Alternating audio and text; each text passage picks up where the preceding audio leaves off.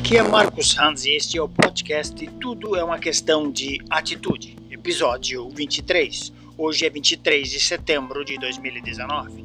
E uma pesquisa famosa de uma universidade americana, onde por 35 anos as pessoas foram acompanhadas e entrevistadas periodicamente.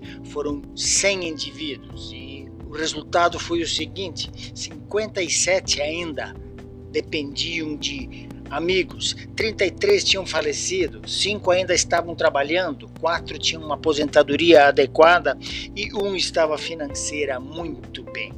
O que isso significa? Nesses 35 anos, quando as pessoas chegaram aos 60 e poucos anos, e eles tinham todo esse tempo para planejar e atuar no presente para promover um futuro de sucesso. Por que, que isso aconteceu dessa forma? As pessoas não planejam para falhar, elas falham em planejar. Elas não têm um mapa ou, não, ou têm o um mapa errado.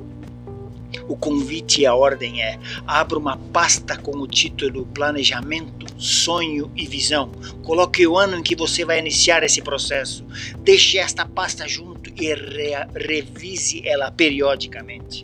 Não espere fazer isto somente no final do ano, quando todos estão convidados a revisar o ano e planejar o, o próximo. Faça o seu semestre que iniciam em fevereiro ou agosto de cada ano. Adote um ano e um semestre fiscal diferente. Antecipe-se e curta mais as festas de fim de ano e com certeza a probabilidade de você ter sucesso se você planejar, colocar números, colocar datas e levantar cedo e perseguir isso com muita persistência, o seu sucesso tem probabilidade de ser muito maior.